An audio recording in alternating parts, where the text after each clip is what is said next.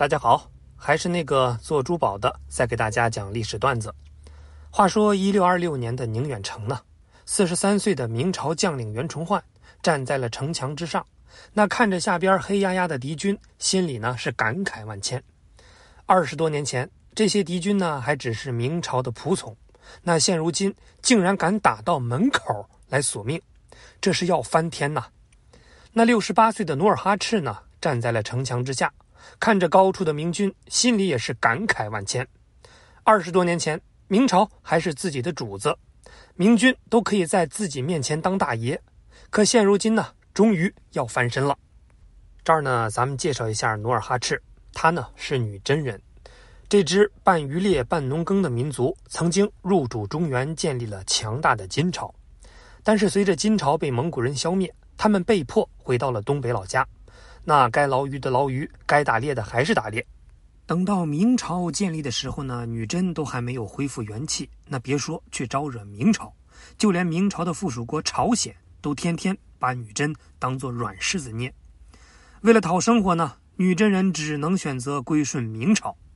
但是随着明朝国力滑坡，对女真的控制能力那是越来越弱，一些女真部落呢开始趁机反叛。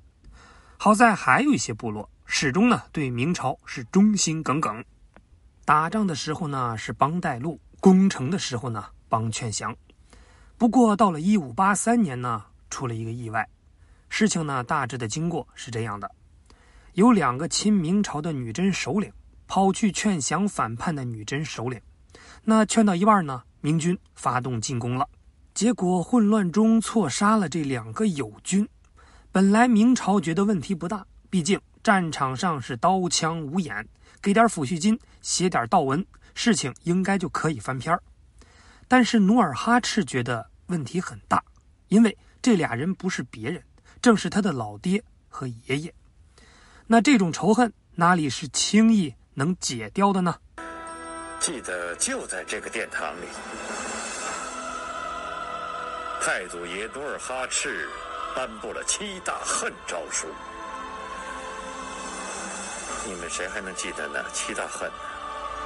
臣记得：一、明军无事生非，杀我先祖的父祖，此一大恨；二、明军违背誓言，越边支持叶赫，此二大恨；三、明军侵夺女真，杀我边境士兵十余人，此三大恨；还有，明军将我定亲女子。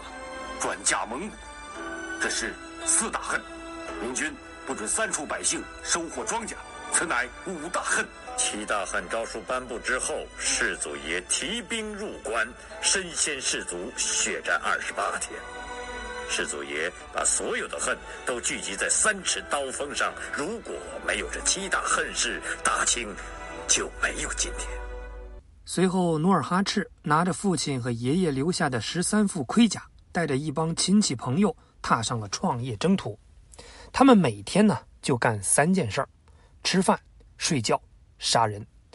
女真各部落先后被努尔哈赤吞并，势力呢也是逐渐壮大。努尔哈赤直接宣布建国，恢复当年金朝的国号，史称后金。那一起被复活的还有金朝的制度，也就是蒙安谋克。实际呢，就是把族人按照血缘和居住地分成很多组，平时呢一起劳动，作战时候呢一起上阵。不过努尔哈赤呢改了一下蒙安谋克的名字，那新名字大家都熟悉，叫八旗。具体操作就是每三百户人家编成一个牛录，五个牛录为一个参领，然后呢 n 个参领为一旗。努尔哈赤手下的女真人差不多是八个旗。归属不同旗的士兵自然使用不同图案的旗帜，那分别是正黄、正白、正蓝、正红、镶黄、镶白、镶蓝、镶红。那八旗里的正黄和镶黄二旗呢，是努尔哈赤直接管理；那其余六旗则是他的子孙统领。平时当行政官员，抓生产、抓纪律；那作战时候呢，当将军，指挥旗人上阵干架。这最大的好处就是保证了对手下的绝对控制力。既然有了八旗作为资本，那努尔哈赤自然豪横。首先呢，开始算历史旧账，也就是攻打草原上的蒙古人。短短几年间，蒙古各部落相继臣服于努尔哈赤，并且与女真贵族联姻。比如大家都很熟悉的孝庄太后博尔济吉特氏，名部木布泰，她就是嫁到后金的蒙古人。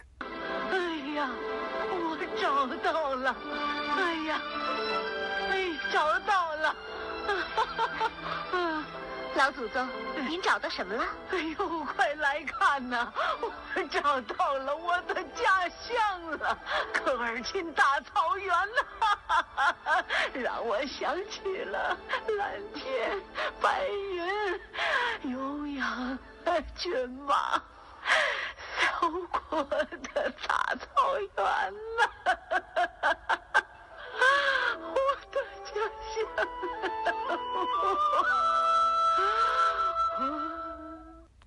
几百年前蒙古灭金的仇，努尔哈赤算是给报了。当然呢，还有杀死爷爷和父亲的仇，自然要对明朝宣战。事实证明，明军是真的不行了，那是连战连败，很快呢就丢掉了东北大部分地区。就这么一路战无不胜的努尔哈赤，终于站到了宁远城下，也就是现在辽宁的兴城城下。碰见了袁崇焕，那咱们呢再说说袁崇焕，这个人呢不怕死，而且呢有坚守到底的决心，还非常的聪明，精通防守，还有呢最实在的是他有进口的大炮，反正不管你来多少人，我就是轰你。排长，走！你他娘的意大利炮呢？给我拉上来！不过呢，努尔哈赤是没有大炮的，所以呢只能叫手下去爬墙。要知道那个年代没有坦克，直接用身体去怼大炮的冲锋，那游戏效果可想而知。几天下来，后金军队连宁远城的墙砖都没有摸几下，尸体呢就已经堆成了山。可以说，努尔哈赤自出道以来，还真的没有遇到过这么大的伤亡。而且据说他自己呢还挨了一炮，几个月后伤重不治而死。那努尔哈赤死后，他的儿子皇太极接班了。所谓新官上任三把火，皇太极一上任就搞了一系列的改革。他先把女真改成了满族，以增加各部落之间的团结度。然后呢，手下的其他民族也按八旗制度管理，增加蒙古八旗和汉族八旗。同时呢，也把金这个国号改成了清。那自夏朝起，中国历史上的第八十三个王朝。也随之诞生了。当然，改名字这些呢都是辅助，中心思想和主要目标还是报仇。于是，皇太极带着手下跟着袁崇焕继续斗智斗勇。虽然皇太极比父亲作战更勇猛，但大明坚固的长城防线和无比神勇的火枪大炮，着实呢让清军头疼不已。怎么办？不过与此同时呢，大明还有个敌人。因为呢，前边节目咱们已经说过，连年的水旱、蝗灾、官员腐败，各地起义军那是此起彼伏。大明呢，管他们叫流寇，而一位大臣就曾经预言过：“大明若亡，必亡于流寇。”那后来的结果，很多人都知道，一个叫李自成的人，抢在皇太极之前，率领几十万起义军攻破北京城，推翻了大明。可对于大清来说，很气啊！你想。眼瞅着到手的肥肉竟然掉到了别人嘴里，而且虽然明朝亡了，驻守宁远的袁崇焕死了，但是把守山海关的明军还在呀。而明军的老大呢，叫吴三桂。经过和大清的协商，吴三桂打开了山海关，放清军进关，瓜分大明遗产。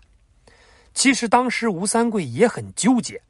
首先呢，李自成占了北京以及西北、华北。而皇太极就在眼前的东北虎视眈眈，自己能怎么办？跟着李自成，该干啥还干啥。那投降大清，无疑是彻底放弃节操。不过很多人会问一个问题：不是有那句话叫“冲冠一怒为红颜”吗？也就是吴三桂的爱妾陈圆圆，因为被李自成的手下霸占，所以呢，吴三桂才一时气愤，选择投降了大清。这都是野史。事实呢是当时吴三桂的很多家人都在北京，被李自成扣了人质，所以呢，他本心是倾向于跟李自成谈。但一谈到未来的待遇问题，李自成怒了，决定呢先给吴三桂几个巴掌再说。于是就带着二十几万人先打过来。说实话，吴三桂呢不是李自成的对手，而正巧这时候皇太极在后方观战。吴三桂想。不投降大清，那就是两面夹击，最后呢，可能连个盆儿都得不到。所以想了一秒以后，决定跟清朝混。节操呢，我不要了。清军一入关，战局呢是马上扭转。然后此后几年时间里，清朝以八旗为核心，再加上吴三桂等汉人军队，一步步的扩张地盘，最终不仅全歼李自成，也把明朝残余势力赶尽杀绝。不过，皇太极没有等到这一天，早在清军入关前就死了。而皇太极和孝庄皇后的儿子福临，也就是顺治皇帝即位，因为孩子小，只得委托更有实权的皇太极的弟弟多尔衮做摄政王。多尔衮呢，可以说厉害的不得了，不仅吴三桂的招降是他策划的，就连后期平定大明各场战役都是出自他的手笔。不过，他也是遭骂最多的人。虽然清军入关纪律还算严明，没有烧杀抢掠，有的百姓呢也服从管理，但多尔衮要求全民剃发，也就是都改成满人的发型，否则就处死。这一下算是捅了马蜂窝，因为在汉人的传统里，头发呢是神圣不可侵犯的，强行剃头无异于就是向汉人再次宣战，这种奇耻大辱，很多汉人是受不了的。而且剃发的效果远不是我们在清宫剧看到的。所谓呢，叫金钱鼠尾，也就是把脑袋全部剃光，只留一小块头皮，编一个非常小的辫子挂着。你就说，以今天的审美看，丑不丑？为什么？为什么？因为你该打。那这道剃发令发出以后呢，各地起义又再次爆发。局势一度非常混乱，那作为报复，清军破城以后，往往就是屠城，这简直就成了一个死循环。而且在南方呢，尤其严重。那为了稳住南方的局势，清朝就册封了三个汉人降将做藩王，然后呢，让他们世代镇守南方，也就是靖南王耿精忠、平南王尚可喜以及平西王吴三桂，合称。三番。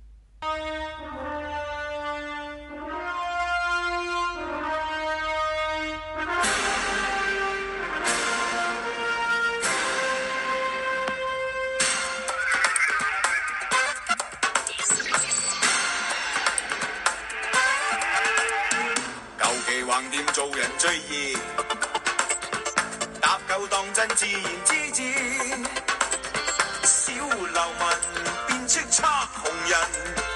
搞搞震便当真。